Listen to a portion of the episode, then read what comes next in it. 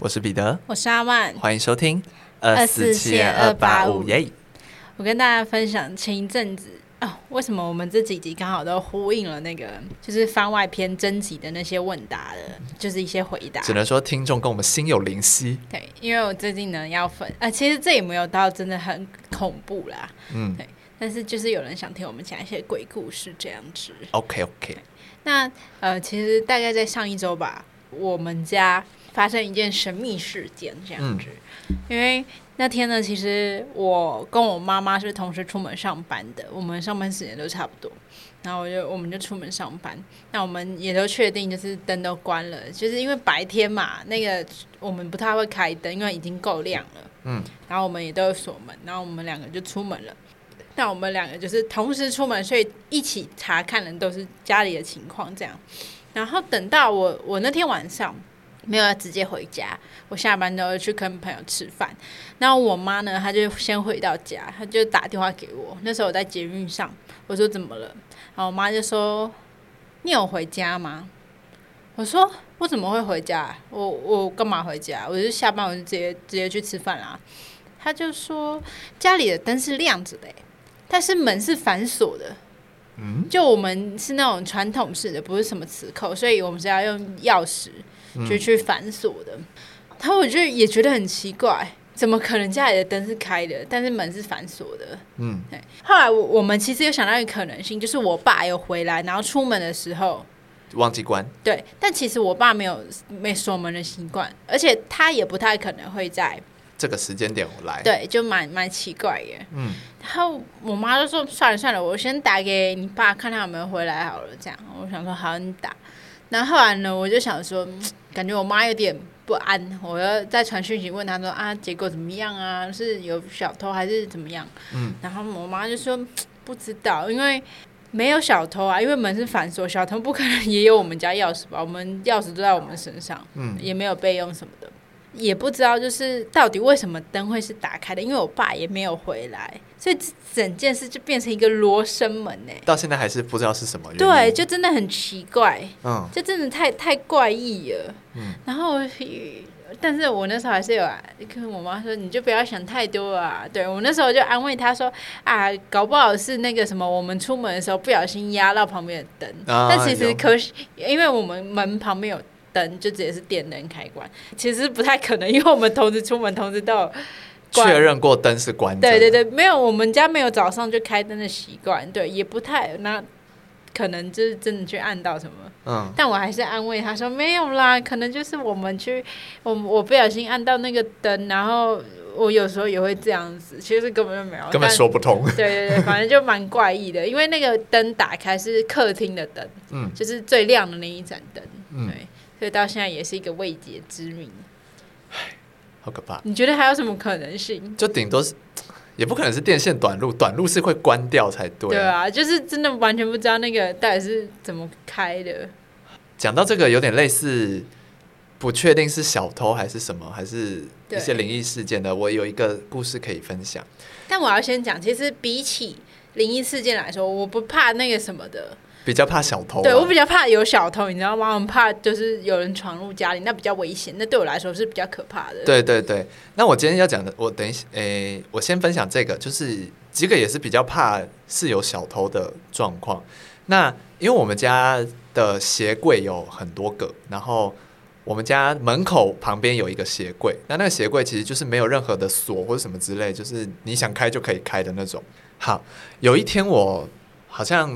下午吧，回家的时候呢，我就因为我家住五楼，然后所以一定会经过，一定要走楼梯，没有电梯一定会走楼梯上楼嘛。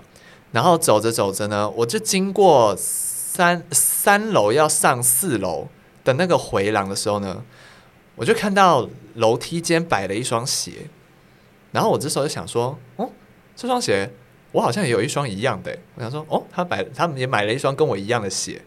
然后我就越想越不对劲，因为我怎么看都觉得那双鞋感觉很像我的，然后我就快步走上去我家的鞋柜看，鞋柜里没有那双鞋，所以有人偷穿你。对，所以有人偷拿我的鞋，但是却把它丢在路边，呃，对，也不是路边，丢在楼梯间，嗯，而且是整齐的摆放好在楼梯间的，就是边边，也不是什么散落在一。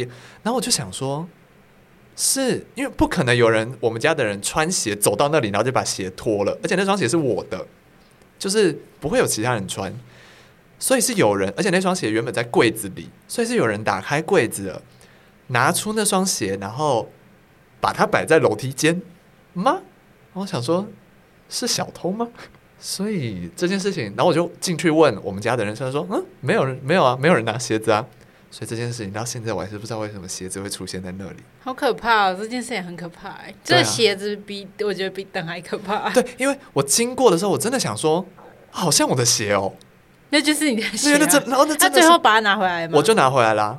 对，然后我就想说，因为假设我拿错的话，一定会有人来。反应反应或是什么之类的嘛，但也没有，所以证明那双真的是，因为我的鞋就真的不见了，嗯、啊，那双鞋就真的是我的鞋，这样子，好可怕哦！我现在也不知道，而且这一就要说到那个居住环境的安全了，嗯、对，因为我们两个都算，我们的都是住公寓老公寓的那种，对，然后监视器什么不是装的，就是不是那种，也比较少，对，比较少，对。好，我家好像只有一楼的大门那里有监视器，嗯，我们家也是。楼梯间好像都没有监视器，对。所以可能有一天你一楼的门没关，然后有人上来，然后他不是住户，也是对，也有可能，因为确实是，呃，有时候那个一楼的门是不会关的，对，这样子。但如果真的会担心的话，其实是可以装那个什么小米监视器，呃，就是那种，嗯，对对对，对小型的监视器，对，或是。鞋柜也可以上个锁了，什么之类的，但那就比较麻烦。但是没有人会想到鞋柜要上锁啊，也是会去对啊，对。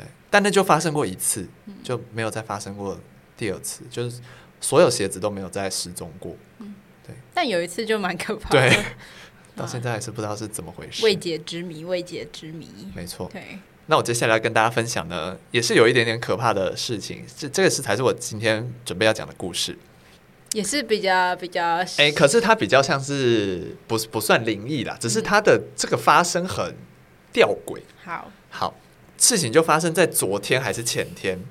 前天晚上的时候呢，就是我差不多十二点多左右就是入睡嘛，然后睡睡睡呢，睡到一半我就我就醒来了。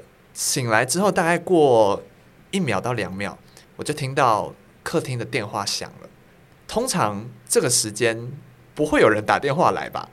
然后我就想说，因为客因为电话响了，我第一个直觉就是要去接电话嘛。然后就冲冲冲冲去接电话之后呢，接起来，我我先看了一下那个号码，是有一个号码的。然后我就接起来，但接起来之后只有“哔”一声，然后就没了，然后我就挂掉。我想说可能是诈骗集团吧。然后我就回去房间，然后就看了一下时间，时间是半夜两点。然后我就心里想说。诈骗集团怎么会挑这个时间？对，诈骗集团怎么会挑半夜两点来？然后我就回去睡觉了。然后呢，隔天隔天我就想说，我就一直不确定这件事情到底是我在做梦，还是是真的有发生这件事。然后我晚上就跟我家人讲这件事，然后他们就说：“啊，你就去看一下有没有那个通话记录就知道了。”我说：“对耶，可以去看一下。”然后就去看了，确实有这个通话记录，所以代表我不是在做梦。那我就觉得很纳闷。为什么会半夜两点打电话来诈骗人呢？如果是诈骗集团的话，不不会不会不是诈骗集团？那就更怪啦！怎么会选两点打电话来呢？可能是熟人呐、啊。可是那不是打错电话啊哦。对啊，他搞不好是家人，然后打错电话，然后可是他为什么会逼就没了？他可能发现打错吧，就呃回头看一下，就看一下手机，因为发现按错号码。哦，对，然后我是这样想啊。对，我我我一开始是想说，那个时间点很奇怪。对，怎么会有人半夜两点打电话来呢？然后重点是我们有回拨，嗯，但是没有人接，一样是占，就是忙线中，所以到现在还是不知道这通电话到底是为何要挑这个时间。那是家人家是家用电话的号码，不知道，真的不知道哎。想说今年会不会跟诈骗集团太有缘了？太多诈骗集团 应该不是诈骗集团，应该不会选这个时间。对，感觉比较像你像你说的，应该是打错。然后对，可能后来有发现这样按错。这年头会打家用电话的人真的很少。对啊，哎，可是听你想，我刚好不是不是随便乱讲的，不是不是故意要吹嘘，是我最近我们家也有会在比较晚的时候有人打加油电话，哎，但我没有去接，好像是我家人去接的。嗯，因为多半打家用电话的都是保险，嗯，对，或是因为很常接到电话接起来，然后就都没有声音就挂掉了。嗯，我在想他们可能只是想确认这通电话是会有人接的，接的，真烦。打打坏我的睡眠，而且真的是蛮晚的了。对，而且我一开始问我家人的时候，他们都说没有听到电话响，然后就让我更害怕，想说哈，所以是我在做梦。他还说你梦游哦，嗯、我想因为我有梦游过小时候，所以就那时候就想说哦，好可怕。但后来发现又又后来发现又有梦游体质，重新回回来了。我想说怎么会突然回来？那时想说那一切都太真实了。对，所以现在就是。对这通电话感到很多的疑惑啦。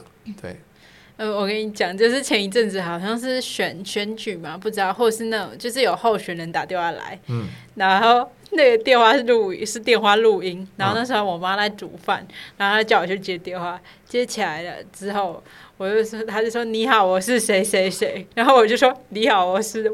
万叉叉，我来回答，会不会太有礼貌？然后我妈就干嘛、啊？那谁打来？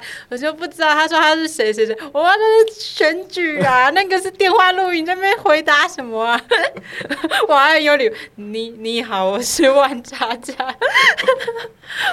只能说很有礼貌。对啊，好，我那时候觉得我智商怎么有点有点怪怪的。怎么有点堪忧啊？对啊，这算优点吗？我也不知道，反正就是我妈就说：“天哪，怎么会有这种白痴女儿？” 我还在：“你好，我是万茶长，还还在那边打交道。”我不知道怎么评价，好好笑！哎呦，嗯、真是。对了，反正这就是最近发生的一些有点诡异的事情。嗯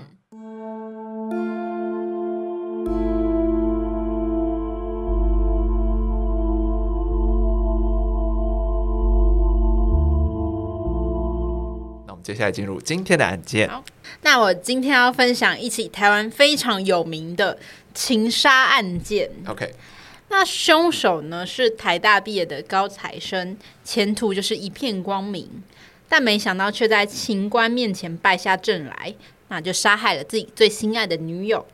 那其实讲到这里，大家可能已经有猜到是什么案件。前几年非常有名。对，那今天要讲的呢，就是台大宅王情杀案。OK。那回到案发那天呢，二零一四年的九月二十二号早上六点，在西松国小的后门呢，就发生了一起命案。那有一位男人，他就持刀砍杀了一名女子。那现场呢，可以说是一片狼藉，就是呃，女子就是倒在血泊之中。那很快的，警方其实就抵达了现场，但因为被害女子的伤势实在太过严重，在现场就已经确认了死亡。那其实整个事件发生的时间非常的短，那凶手也是立刻就遭到了逮捕。但此案件呢，引发的现代社会问题，其实是比较令我们值得思考的部分。那到底这对男女之间发生了什么事呢？那我们就回到案发前的故事。此案的凶手，也就是我们刚刚案件提到的那名男子，他叫做张彦文。那张彦文呢，在一九八五年四月四号出生。那他犯案当年呢，其实是二十九岁。那张彦文呢，其实从小成绩就非常的优异，可以说是三好学生。嗯，就是成绩就是非常亮眼。那高中甚至考上了师大附中的资优班。那之后呢，还有继续努力，然后就考到了建中。那读书呢，就是他最擅长的事了，所以他也不负大家的期待，他考上了台大的土木系。那随后呢，也考上了台大研究所，他继续念硕士。这样，那他也成为了大家眼中的高学历分子。在念硕士的期间呢，张彦文就曾经参加一场名为“台大我最宅”的电玩比赛。那他最后呢，也在比赛中顺利的夺冠。那之后呢，大家就常常称呼他为“台大宅王”。那在硕士毕业之后呢，张彦文就进入了台北的会计事务所上班。那他看似人生最精彩的一页才要开始，但是就在这个时候呢，他其实犯下了震惊全台的大案。那这件事就要从张燕文的感情说起了。张燕文除了认真念书工作之外呢，他也曾经透过就是网络交友。那他交往过的三任女友呢，都是在网络上认识的。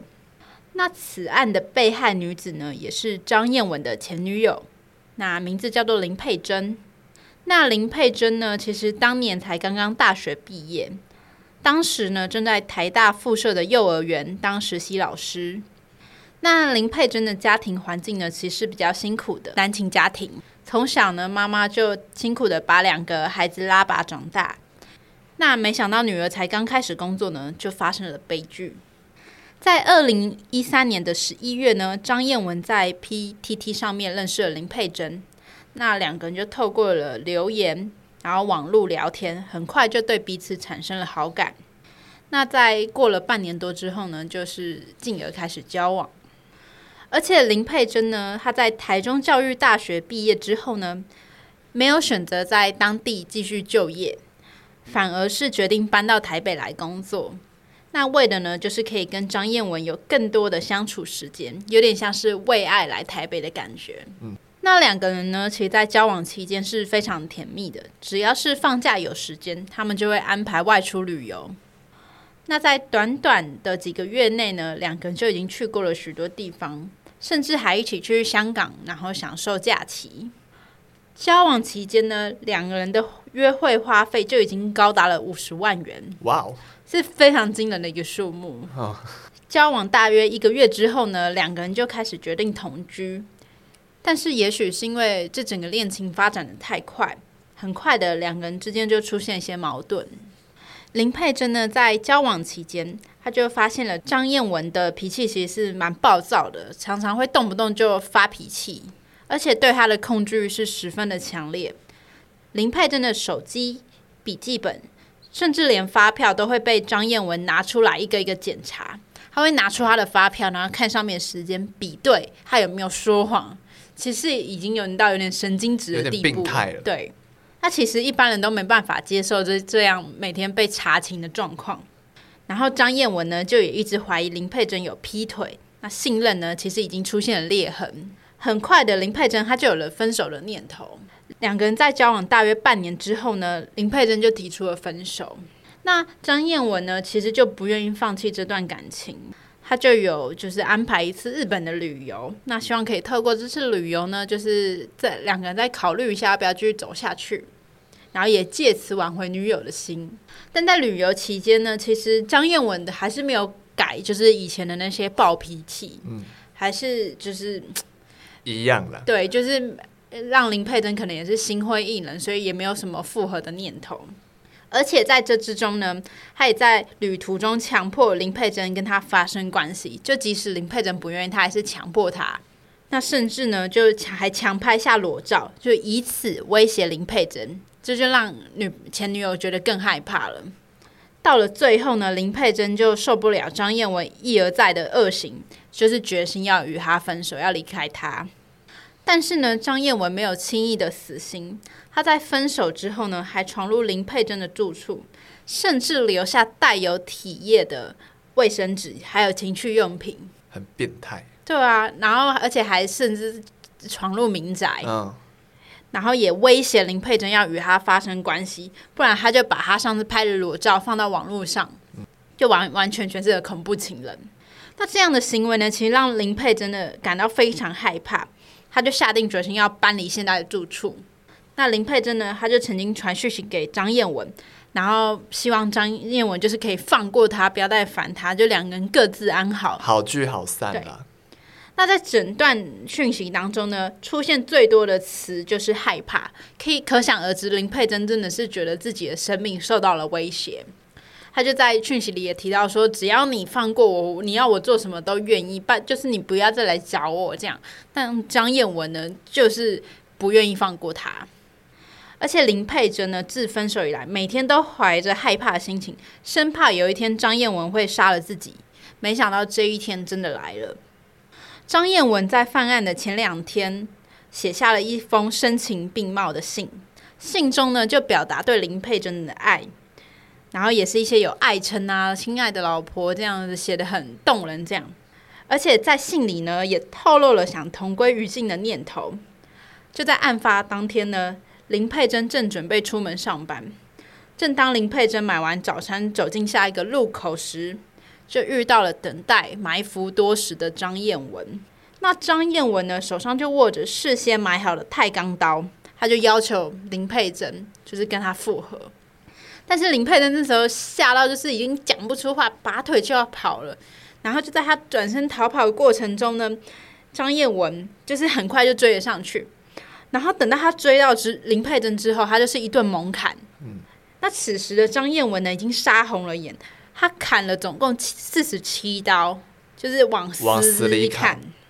那等到林佩珍已经没了呼吸之后呢，更可怕的事情发生了。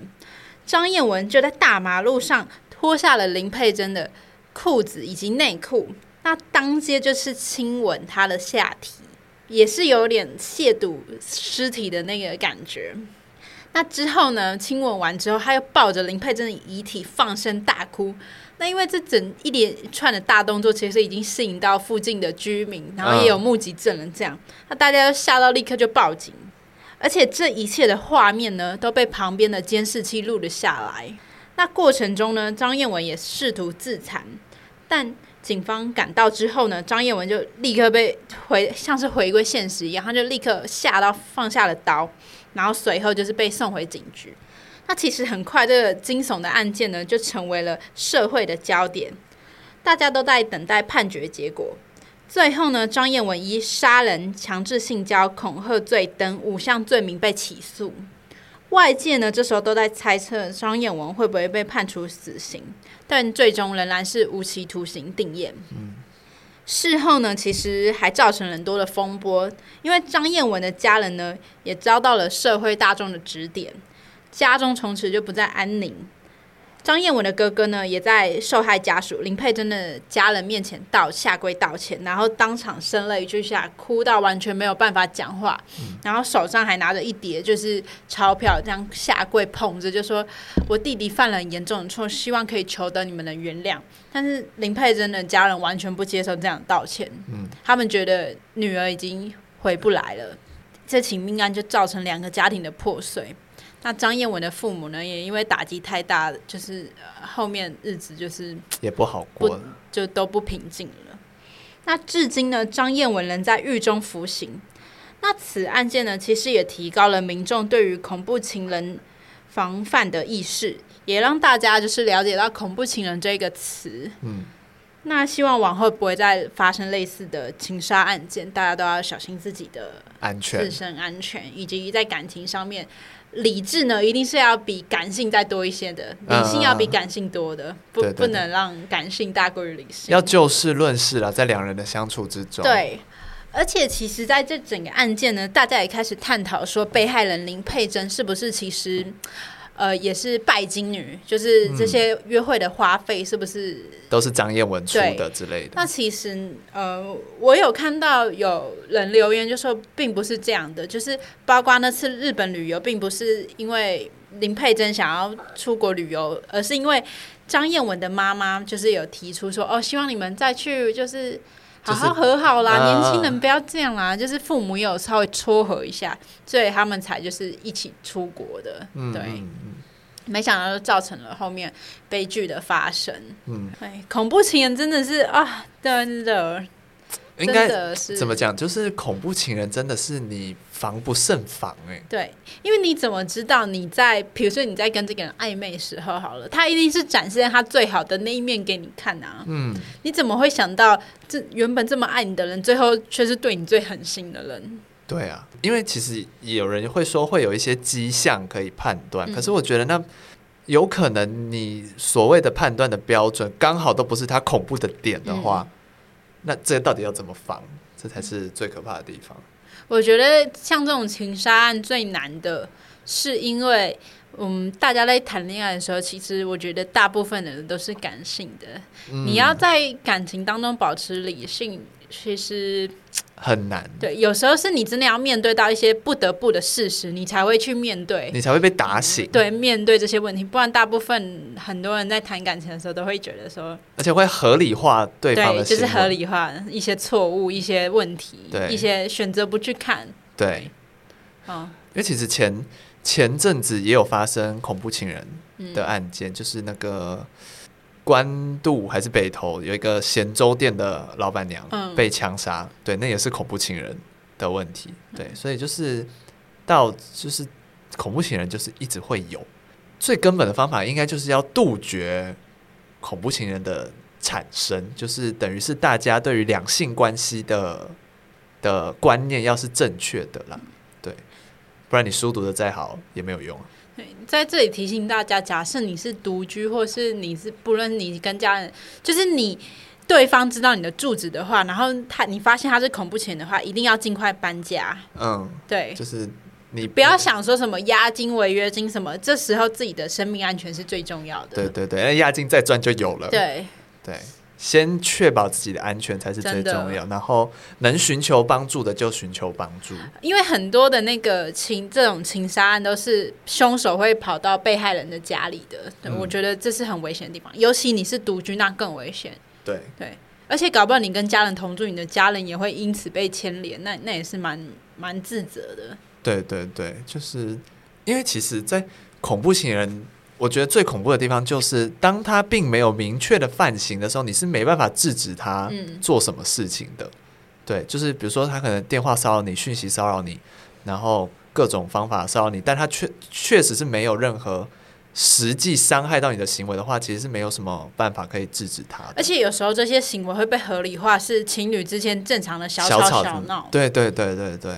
我觉得，当大家如果真的有觉得害怕的心情，就是恐惧的心情跑出来，那就是已经不对劲。你就是要正视这个问题了。对，对，就这就不是什么一般的小吵架而已了。对、嗯，好了，祝福大家不要遇到这个状况，大家都开开心心的一起嘛。然后分手了就是不适合，不适合就总会找到下一个适合的人嘛。嗯、对，我们就是好聚好散，好聚好散。